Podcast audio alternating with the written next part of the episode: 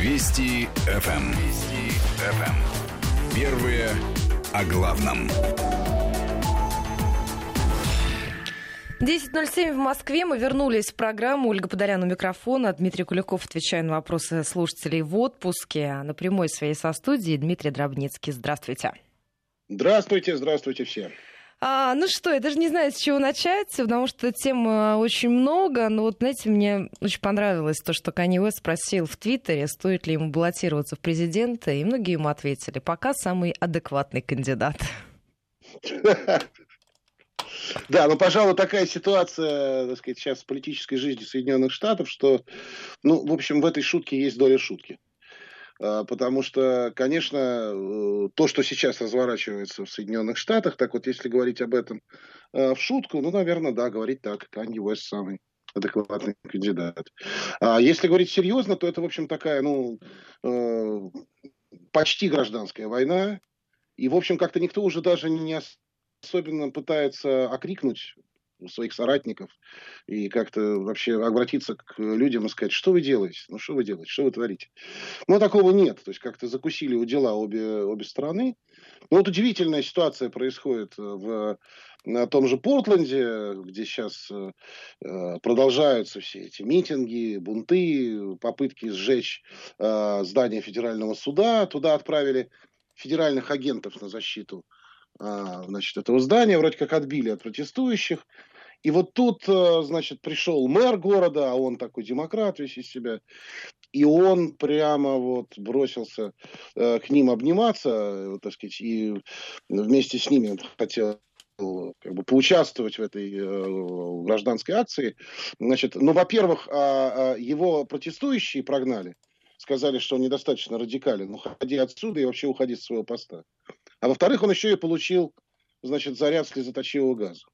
То есть он огреб так... по полной, извините за сленг, да, да, да, да, вот такая ситуация. Ну, ну, ну, вообще, конечно, а, представьте себе, да, мэр города а, во главе, значит, э, толпы, которая собирается сжечь здание федерального суда, да, получает заряд, значит, соответственно, слезоточивого газа, а дальше пресса одна, значит, критикует его, а другая его поддерживает и критикует тех, кто выпустил по нему слезоточивый газ. Вот как это вот назвать, да? Когда ну, театр абсурда.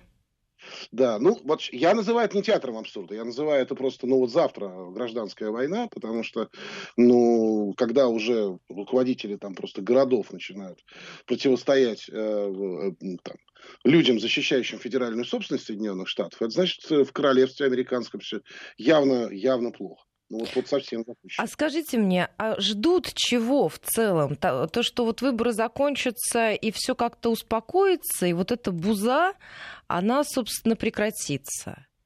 Или какие есть долгосрочные прогнозы? Вот если играют в долгую, то чего ожидают?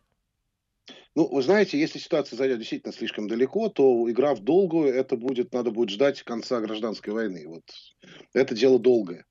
Э, я еще раз хочу сказать, что гражданская война вот в современном обществе, она, скорее всего, не будет развиваться так, как она развивалась там в Соединенных Штатах в середине 19 века или э, в начале 20 века в России. Это не будет атака конных армий, там, фронтов, взятие городов, там, вот что-то в этом роде. Это будет э, по всей стране вот такая вот серия Э, столкновений всех против всех, попытка перетащить власть на себя, полная диссипация ну, там, поначалу федеральной власти, а потом попытка собрать ее обратно в один центр. И, пожалуй, что это вот сейчас мы уже видим. Ну, слушайте, мэры городов, еще раз, да, во главе толпы, которые хотят сжечь здание федерального суда. Это уже как-то так, ну, такое, знаете, э, где-нибудь март 17 года в России, или там, не знаю, вот апрель, да, то есть это все. И если говорить в долгую, то, конечно, одни хотят подавить э, всю эту активность и, в общем-то, вернуться э, к нормальному существованию и, и, и сделать, так сказать, там, Америку снова великой, будем так пользоваться цитатами. А другие хотят, конечно, перепрограммировать Америку навсегда, так сказать, и, в общем, сделать из нее не совсем то государство, каким оно было на, протяжении своей 200 там, с лишним летней истории. А, это, в общем, как бы очень серьезная такая штука. И самое главное, что там, конечно, сражаются же не только там две американские силы. Там, очевидно, э, присутствие таких, знаете, транснациональных сил на одной стороне и более все-таки национально ориентированных с другой. Это, это спор такой, знаете, э, таких патриотов с глобалистами. Все-таки это присутствует там. Причем в явном виде. Это вот нету таких, э, знаете, тут даже уже полутонов нет. Если ты против Трампа, то, в общем, очевидно, что ты должен говорить о национальном государстве Америка и вообще об идее национальных государств должен говорить э, очень-очень отрицательно. Вообще слово там суверенитет, там, да, там, родина, вот что-то в этом роде. Они должны быть плохими словами, ругательными. А если за Трампа, то наоборот. Вот ты должен, как сказать, вот иным образом себя позиционировать вокруг этого дела. Поэтому линия разделения это достаточно ясна здесь. Обратите внимание, кто поддерживает протестующих, кто поддерживает все эти лозунги. Э, там огромное количество транснациональных корпораций, которые настаивают на том, что вот, вот они, они за, они вместе с протестующими, они против Трампа. Они там отзывают, например, свое спонсорское участие у консервативных э, телеведущих, они не хотят, хотят, чтобы э, соответствующая передача, ну, например, Такер Карлсон, там есть такой ведущий на Fox News, у него за всю историю Америки самая популярная передача сейчас. Да, тем не менее, все транснациональные корпорации, вот все, да, которые действуют, э, ну, мы знаем, что такое транснациональные корпорации, в том числе всякие там Nike, Рибаки там, и прочее. Вот, они все на самом деле отозвали э, свою рекламу именно из этого, из этого часа, когда выступает этот ведущий. То есть, э, кто на чьей стороне, там понятно. И поэтому сейчас, да, там в том числе и в Соединенных Штатах решается такой долгосрочный тренд. Человечество, так сказать, оно все-таки э, идет к э, усилению, во всяком случае, в среднесрочной такой перспективе на несколько десятилетий, к усилению роли национальных государств, э, или победят другие э, люди, да, которые, собственно, и управляли человечеством, будем так говорить, с 90-х годов где-то там до, до наверное, конца десятых точно, а, ну, до середины десятых, а, которые, в общем, ну, как принято называть, что эти люди там глобалисты, ну, то есть это такая, как вам сказать, э, такая технократическая менеджеральная элита, э, которая управляла миром как вот некой такой транснациональной корпорацией, для которых государство там, суверенитет, вот это вот все, рабочие места, вот это все не важно. Главное это, вот, так сказать, эффективность работы корпорации. По большому счету, при всем при том, что очень и очень э, такие острые формы это именно в Штатах приобретает. Ну, можно их рассматривать как некие гротесные, а можно смотреть на то, что это очень серьезно и тревожно. Но, тем не менее, по большому счету, вопрос именно об этом. А скажите, вот мне хотелось бы представить себе, как может выглядеть Америка на следующий день после выборов. Мы уже слышали со стороны демократов, что, возможно, им понадобится армия, и Трампа они будут выносить. Трамп ответил в интервью там же телеканал Fox News, который вы упомянули, что не готов заведомо заявить о том, признает ли он любой исход предстоящих выборов. Э, я могу даже так сказать, что это сейчас вообще очень, во-первых, модная тема, в либеральных СМИ в Соединенных Штатах обсуждать, а что будет, если Трамп откажется признавать поражение. Вот, вот это вот, так сказать, такая вот тема, которая просто сегодня об этом Вашингтон Пост пишет, завтра об этом а, агентство Рейтерс опубликует, э, значит, соответственно, заметку, потом Нью-Йорк Таймс подхватывает, потом CNN, и потом так вот по кругу все это идет. Это уже недели полторы одна из самых главных тем для Э, аналитических материалов, там, колонок мнений, всяких выступлений говорящих голов там, и так далее.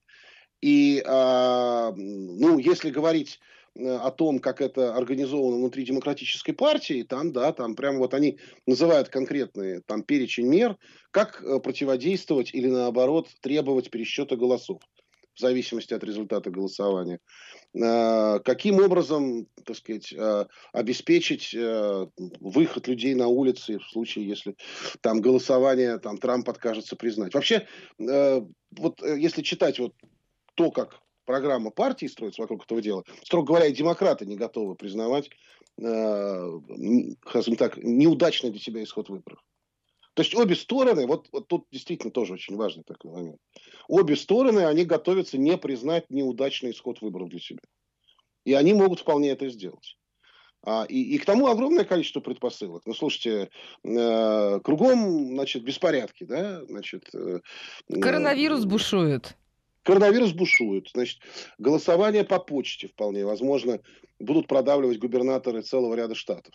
Особенно демократические губернаторы в ключевых колеблющихся штатах. Вот там, где, собственно, и будет решаться судьба президентских выборов. А голосование по почте это такая, ну, строго говоря, это, это огромное-огромное просто поле широкое для, для подтасовок. И даже если будет идеально, вот кристально чисто Э, де-факто проведены выборы по почте, все равно система настолько старая и настолько непрозрачная, э, и это просто статистически как бы известно. Ну и на этом да? фоне опять, извините, поднимется вопрос о том, что эту систему давно пора реформировать. А, ну, во, всяком случае, совершенно точно пора как-то систему голосования действительно реформировать. То, что они голосуют через выборщиков, это все-таки, знаете, я уже много раз об этом говорил, это все-таки нельзя называть э, непрямыми выборами. Неправильное э, складывается впечатление. Это просто федеративные выборы. То есть вот эти выборщики, они на самом деле э, Бывают случаи, что один или два из них э, решит проголосовать не так, как ему наказали. Да? Но вообще говоря, за это предусмотрено наказание. А, и можно в тюрьму даже пойти, по большому счету. Да?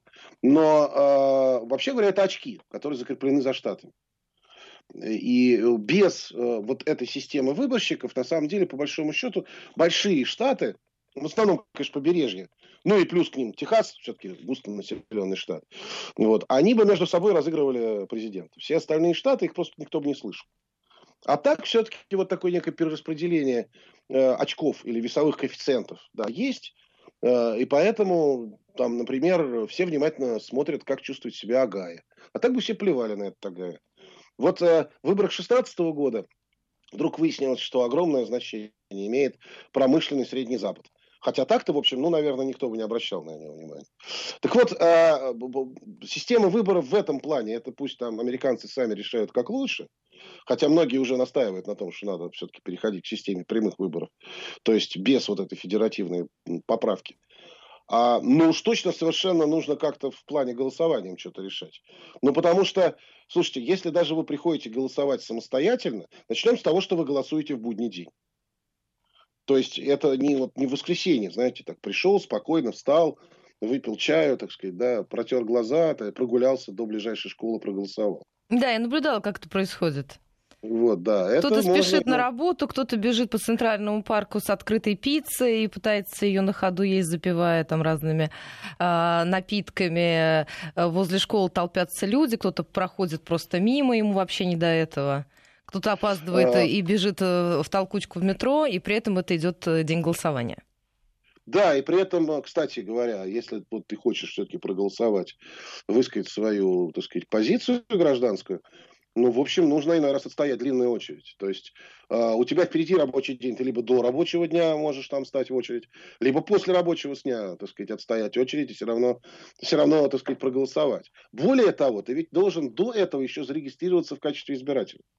Это у нас хорошо, да, получил регистрацию по месту жительства, автоматически попал в списки избирателей. Вот. А там, так сказать, у них э, при демократии такого нету. Там надо прийти, сказать и зарегистрироваться в качестве избирателя.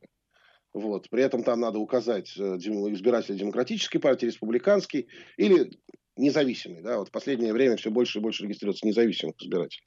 Но при этом э, списки для раннего голосования, или как у нас говорят, значит, э, как это называется, открепительное удостоверение. Да, вот те, кто по почте голосуют в Америке. Значит, там электронного голосования нету, а вот по почте голосование давнишнее оно есть. Так вот, в списках избирателей для почтового голосования это совсем не то же самое, что списки для голосования. И там в этих списках для почтового голосования огромное количество мертвых душ.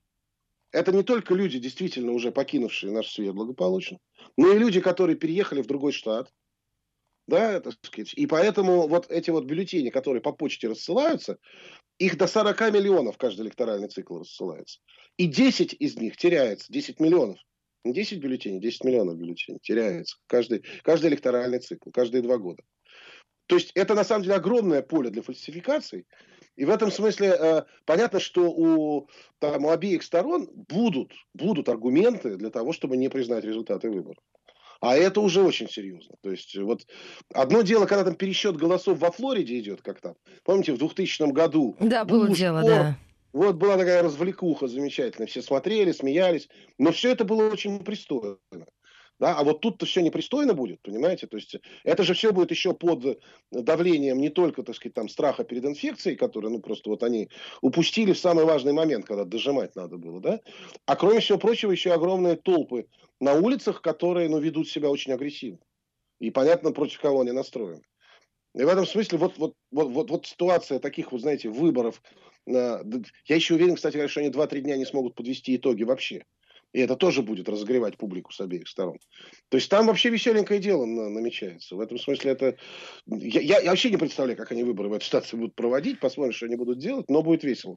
А скажите, раньше нас учили, что за рейтингом кандидатов нужно наблюдать вот уже, когда остается времени совсем мало, потому что эти цифры весьма лукавые, избиратели не определились. Вот конец августа, середина августа, все вернутся из отпусков и будут готовы уже, собственно, собраться и серьезно ответить на вопрос, за кого они готовы, собственно, отдать свой голос, кого они поддерживают. В 2016 году собственно, стало понятно, что и эти-то цифры весьма лукавы. А в этот раз как, уже можно замерять температуру или нет? Вы знаете, на самом деле на сей счет существует, э, так сказать, две точки зрения так радикальные, и между ними там некая, так сказать, градация. Э, радикальная точка зрения состоит в том, что рейтингам верить нельзя. Вообще. Э, по разным причинам. Там, от технических, ну, например, что давным-давно а, телефонные опросы и даже онлайн-опросы, технологию которых разрабатывали в середине 2000-х годов, они никуда не годятся. А базы избирателей, по которым производится связь, отбор, там, обзвон и так далее, а, они никуда не годятся. Это неправильная выборка, они все перекошены. В этом смысле это, не, как говорят, нерепрезентативно. Да? А вот, а, и вплоть до того, что это просто политически ангажировано все.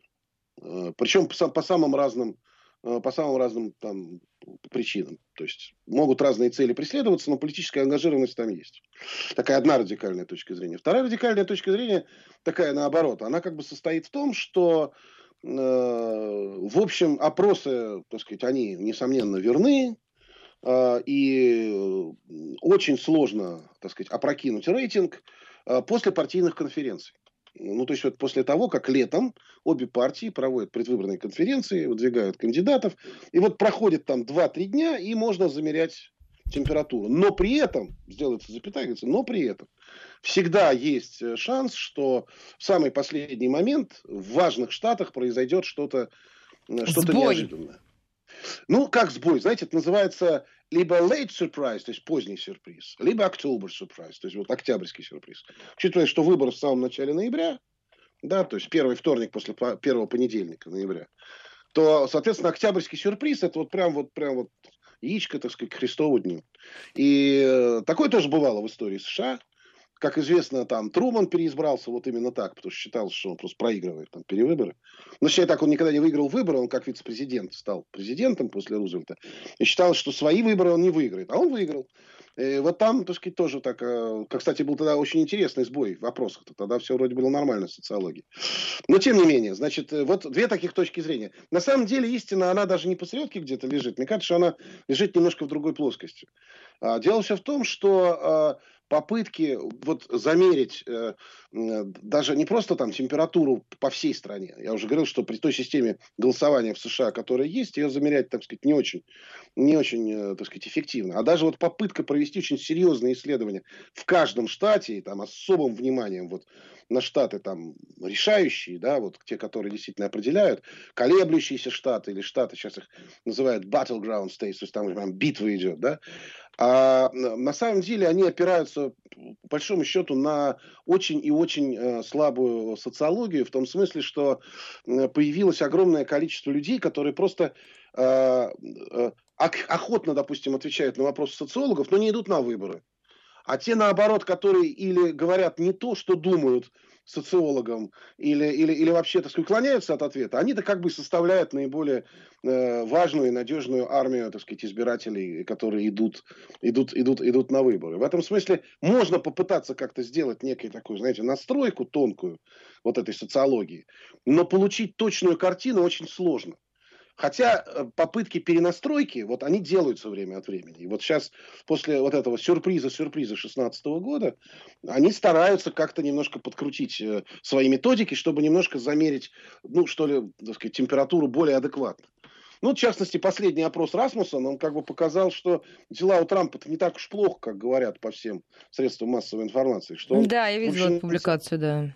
Да, да, да. Что там, ну, нормально, там, повторение ситуации 2016 года, да, в общенациональном опросе пару процентов он Байдену уступает. А ну, там какое-то минимальное принципе... преимущество, да, то есть там буквально 3-4 процента, насколько я помню. Два, два, два. уже, уже 2 процента.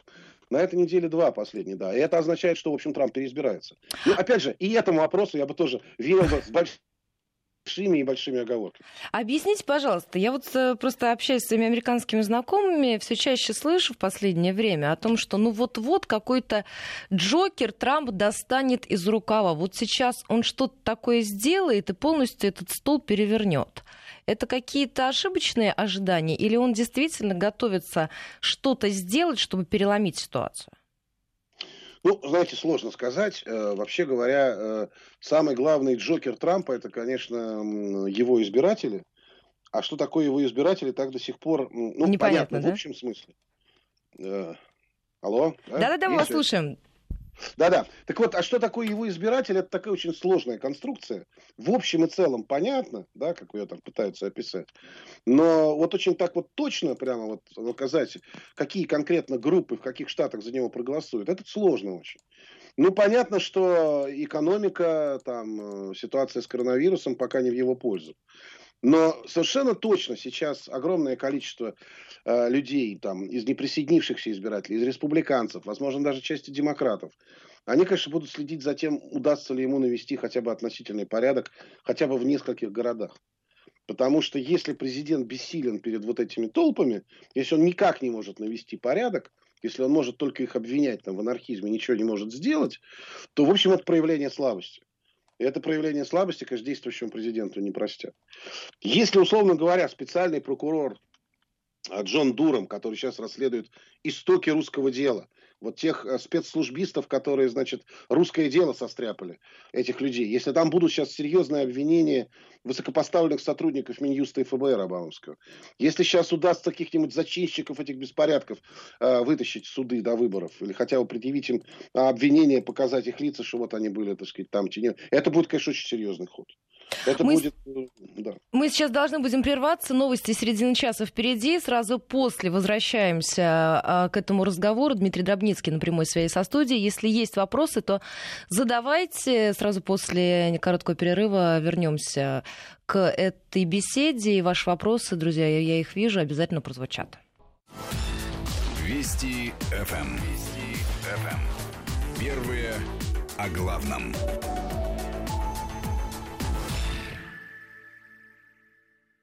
10.36 в Москве. Мы снова в эфире. Задавайте ваши вопросы. 5533 Вести плюс 7 903 170 6363. Дмитрий Дробницкий на прямой связи со студией. Ну, раз обещала слушателям дать слово, не могу не спросить. Спрашивают, а, задают вопрос, а кого может выставить вице-президентом господин Байден и как ему это поможет? А, это очень хороший вопрос, потому что всем более-менее понятно, что старина Байден до конца верен э, партийному долгу. Ему сказали, выступая в президенты, и он пошел. Хотя, в общем, дедушка старенький, дедушка... И может в любой момент сойти с дистанции. Это его главная задача, вовремя, так сказать, сойти с дистанции, но только после выборов, если он их выиграет, конечно. А, его задача, об этом просто открыто пишут сейчас, э, все либеральные издания, они говорят одну простую вещь, что Байден – это наш таран, мы выиграем выборы с ним, победим Дональда Трампа, но главным человеком в его команде будет вице-президент. А, вице-президент даже будет не столько вице-президентом, сколько они пишут со-президентом Соединенных Штатов. Байден, э, если он человек нормальный, если он выполнит свой партийный долг так, как мы его понимаем, он, конечно, сделает все, чтобы победить, а, но станет президентом одного срока. И вот э, перед там, концом, может быть, первого срока или сразу переизбравшись на второй срок, э, его вице-президент, вот, он начнет свою предвыборную кампанию, В том смысле, там это зависит от того, э, захотят ли они, чтобы подольше как бы вот этот вице-президент правил, или э, чтобы он вот просто правил только э, два срока после Байдена. Да? То есть как бы три таких вот ну, демократических срока подряд. Ну, то есть получается, а... что сейчас голосуют не за Байдена, а будут голосовать за некого вице-президента, скорее всего, женщину. Чернокожую, а вот это, кстати, которая вопрос, будет олицетворять, собственно, э, демократическую партию. А вот это очень большой вопрос, кстати говоря. Вот, вот конечно, для партии демократической и для э, того, куда идет Америка, действительно очень важно, кто будет вице-президентом. Потому что э, там у меня вот такое впечатление, что у Байдена сейчас два штаба. Один такой более радикально социалистический, э, а другой такой э, менеджеральный, вот, э, так сказать, э, э, классический такой вот э, либеральный глобалистский штаб. Они между собой не всегда согласны. Э, Байден даже приходится произносить по бумажке, точнее по телесуфлеру речи и публиковать документы от лица штаба, э, которые друг другу несколько противоречат. Но э, за кого будут голосовать при этом э, американцы, непосредственно, которые не хотят видеть Трампа на втором сроке, это большой вопрос. Они, допустим, будут голосовать просто против Трампа. Это первая как бы мотивация. Там демократ, вот кто угодно, только не Трамп. Это первая такая очевидная мотивация. Вторая мотивация, ну да, за Байдена это все-таки возврат более-менее к временам Обамы. Обамы, мы вернемся к той нормальности, которую мы теперь считаем нормальностью. Хотя тогда Обама был большой ненормальностью. Это тоже надо, кстати, вспоминать, что 2009 год это прямо Америка изменилась, изменилась. Да? Там не было такого, что это прям классический президент Соединенных Штатов. И не потому, что он чернокожий, потому, насколько он левым был. Это вот тоже надо понимать. По тем временам. Сейчас, конечно, Обама это уже умеренный давным-давно человек. А, ну и, наконец, э, лишь небольшая группа там, я думаю, демократических избирателей будет действительно ориентироваться на нового вице-президента. А, и, и здесь, конечно, надо, важно очень, там, наверное, демократам соблюсти некий баланс а, и внутренней борьбы, и вот ориентации на избирателей. Но, строго говоря, будет ли э, кандидатом вице-президенты какая-нибудь молодая, относительно чернокожая э, женщина из числа э, ну, не знаю, там, каких-то мэров вот, э, там, крупных городов либеральных, или, например, это будет Сьюзен Райс, бывшая советница Обамы по национальной безопасности. Это две большие разницы. Это э, для Америки, для, во всяком случае, внутренней политики, это большая, большая существенная разница в политическом плане.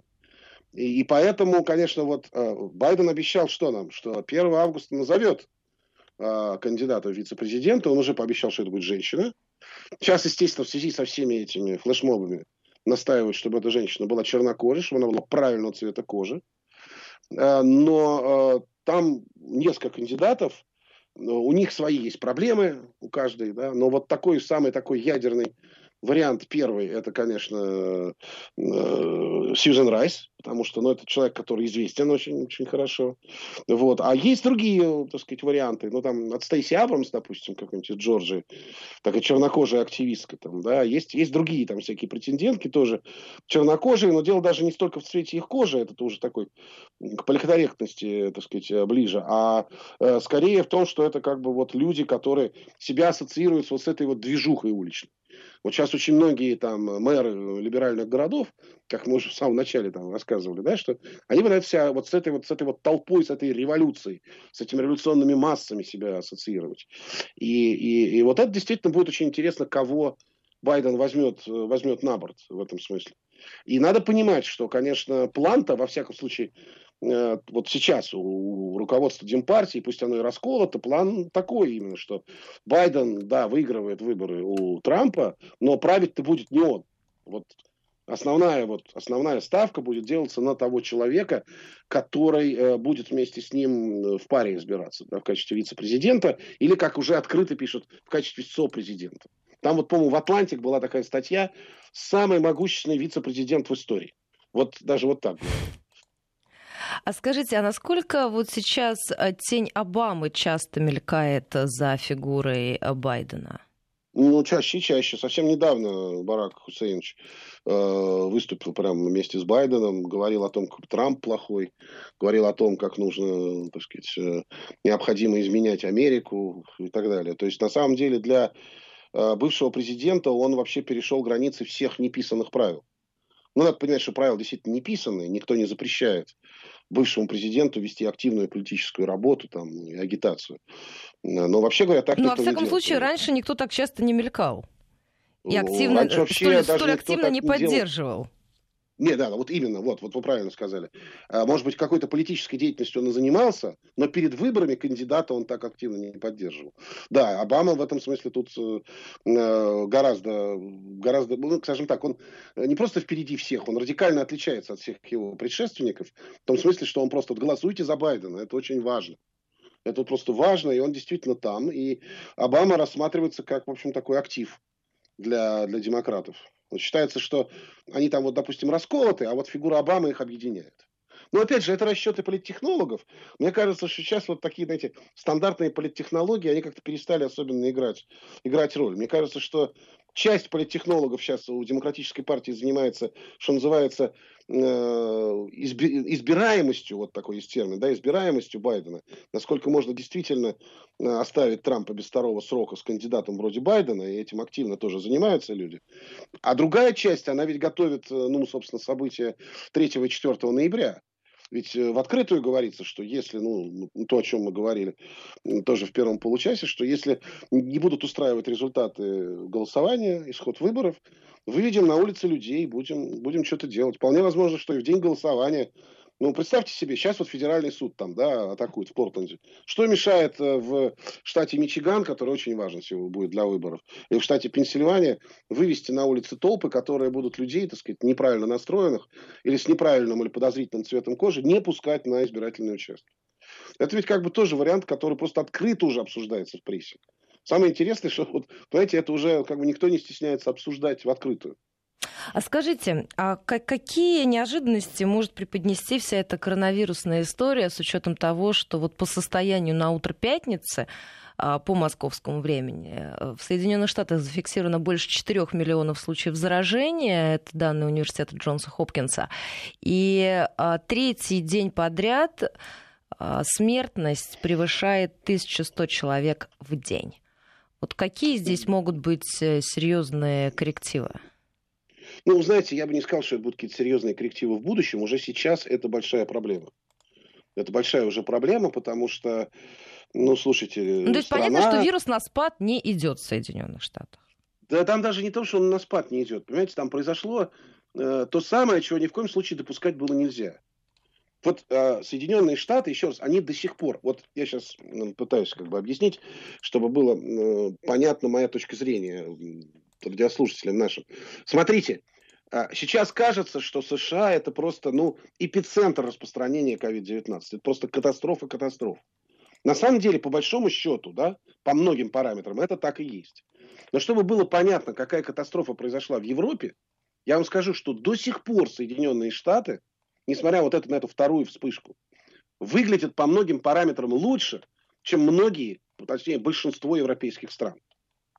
По такому параметру, как количество смертей на миллион населения, они по-прежнему лучше, чем Великобритания, Италия, Испания, Франция, Бельгия и так далее.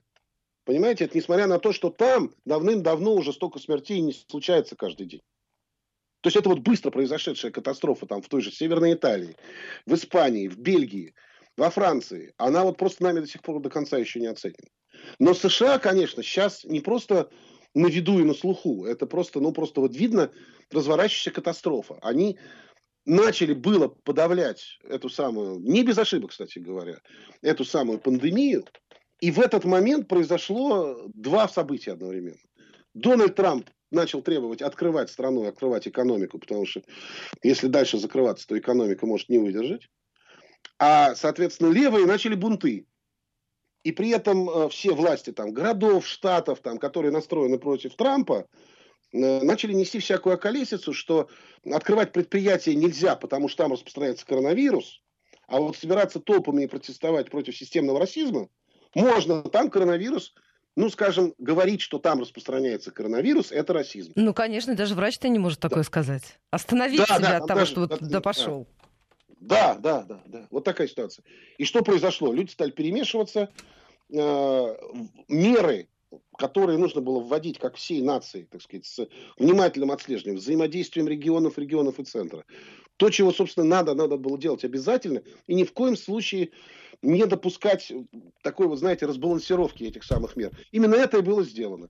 Люди перемешались, а, значит, э, мер э, общих выработано не было, единой стратегии, единой политики нет, и в результате та пандемия, которая практически уже была загнана в угол, только добивая ее, она вот взяла и, так сказать, и вышла из-под контроля. Вот примерно точно так же было дело с испанкой в 18 году, в 1918 году. Да, когда во всем мире, кстати говоря, да, так сказать, начали же испанку уже практически прижимать к ногтю летом 18 года, в начале лета уже. А э, осенью, так сказать, соответственно, 18 года, там э, перемирие, значит, соответственно, солдаты поехали в одну сторону, бизнесмены поехали в другую сторону, люди поехали к родственникам, вот, победа, ура, и, и пришла, и сказать, вспышка. вторая вспышка. Да, которая была гораздо более э, смертельной, чем, чем первая. И в этом смысле я вот статистически смотрел, я, я, так сказать, не вирусолог, хотя мне кажется, что слово вирусолог сейчас немножко насмешливую коннотацию носит. Но, но я как-то вот статистически пытался посмотреть на ту вот пандемию эту, хотя это, конечно, гораздо менее опасно, тут не, не надо даже сравнивать. Я просто увидел, что это никакая не вторая волна, это просто, ну, недодавленные, так сказать, очаги пандемии просто позволили им распространиться обратно по всему миру в те места, места, куда пандемия вообще никогда не приходила, где даже никакого иммунитета не было. Вот результат. Самая серьезная вспышка в 2018 году была именно вот вторая осенняя.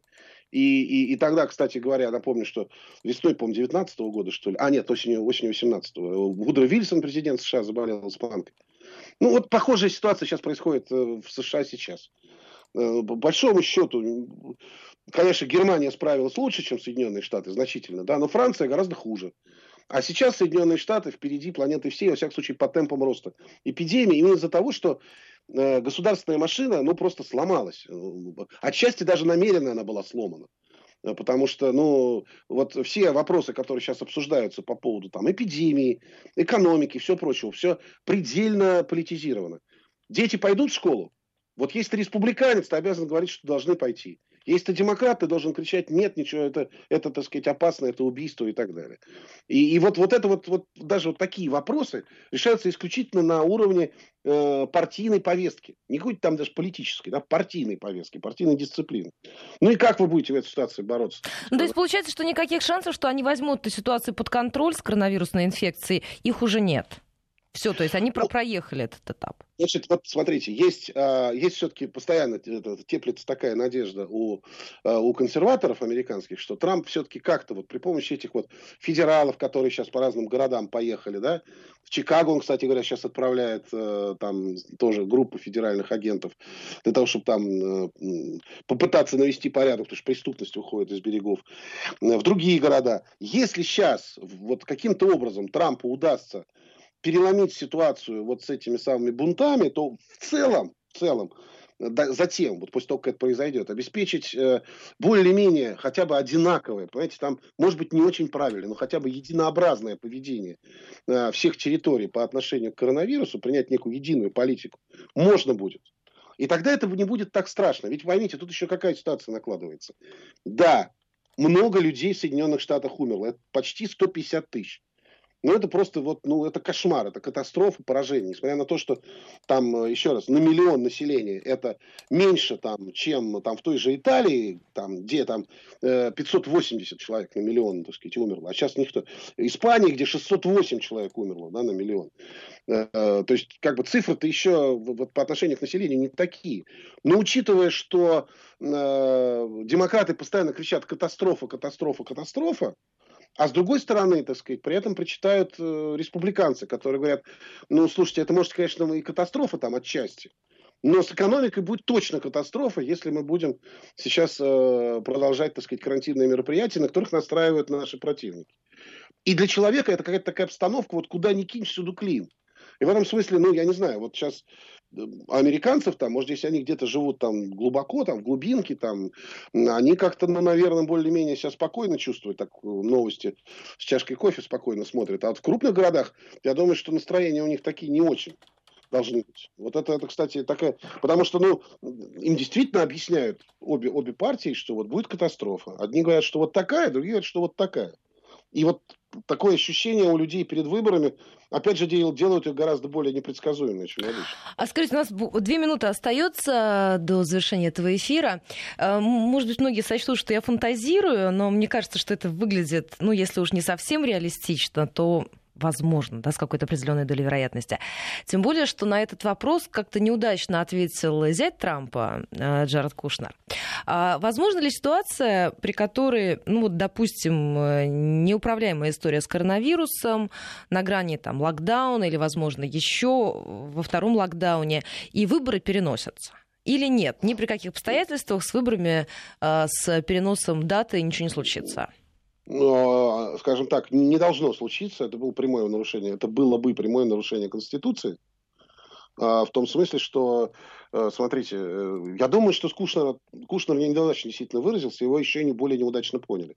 Я думаю, что он хотел говорить о переносе даты подведения итогов выборов, но что, так сказать, это будет не э, ночь выборов, а это будет неделя выборов. Но а, перенести дату невозможно, для этого надо Конституцию менять. Ни, ни эпидемия испанки, ни Вторая мировая война, ни даже гражданская война середины XIX века никак не влияла на перенос даты. Более того, перенос даты выборов э, это как бы такая тема-то неважная. Там гораздо важнее, что 3 января следующего года должен быть новый конгресс, а 20 января должен быть президент, выбранный в предыдущем году. И вот. делайте с этим что хотите. Да, как хотите, как хотите, поступайте. И вот вокруг этого спекуляции сейчас море, да? Ну, потому что неспокойная ситуация. Но, знаете, если они сейчас еще и дату выборов начнут двигать, те или другие, это все, эта ситуация уже совсем сорвется с креплений и будет, будет совсем никуда. Так они хотя бы вот... Вот вообще американцы друг другу давно перегрызли глотку, если бы вот так вот не держались за эту священную корову выборов. Если эта священная корова будет им благополучно зарезана, ничто их не удержит от гражданской войны. Ничто не удержит столь разные штаты от того, чтобы не начать расползаться в разные стороны. Это тоже, кстати, нужно понимать. Время наше вышло. Я благодарю вас за этот очень интересный разговор. Слушателям желаю хороших выходных. Услышимся в эфире Радио Вести ФМ. До свидания. До свидания. Вести ФМ. Вести ФМ. Первые о главном.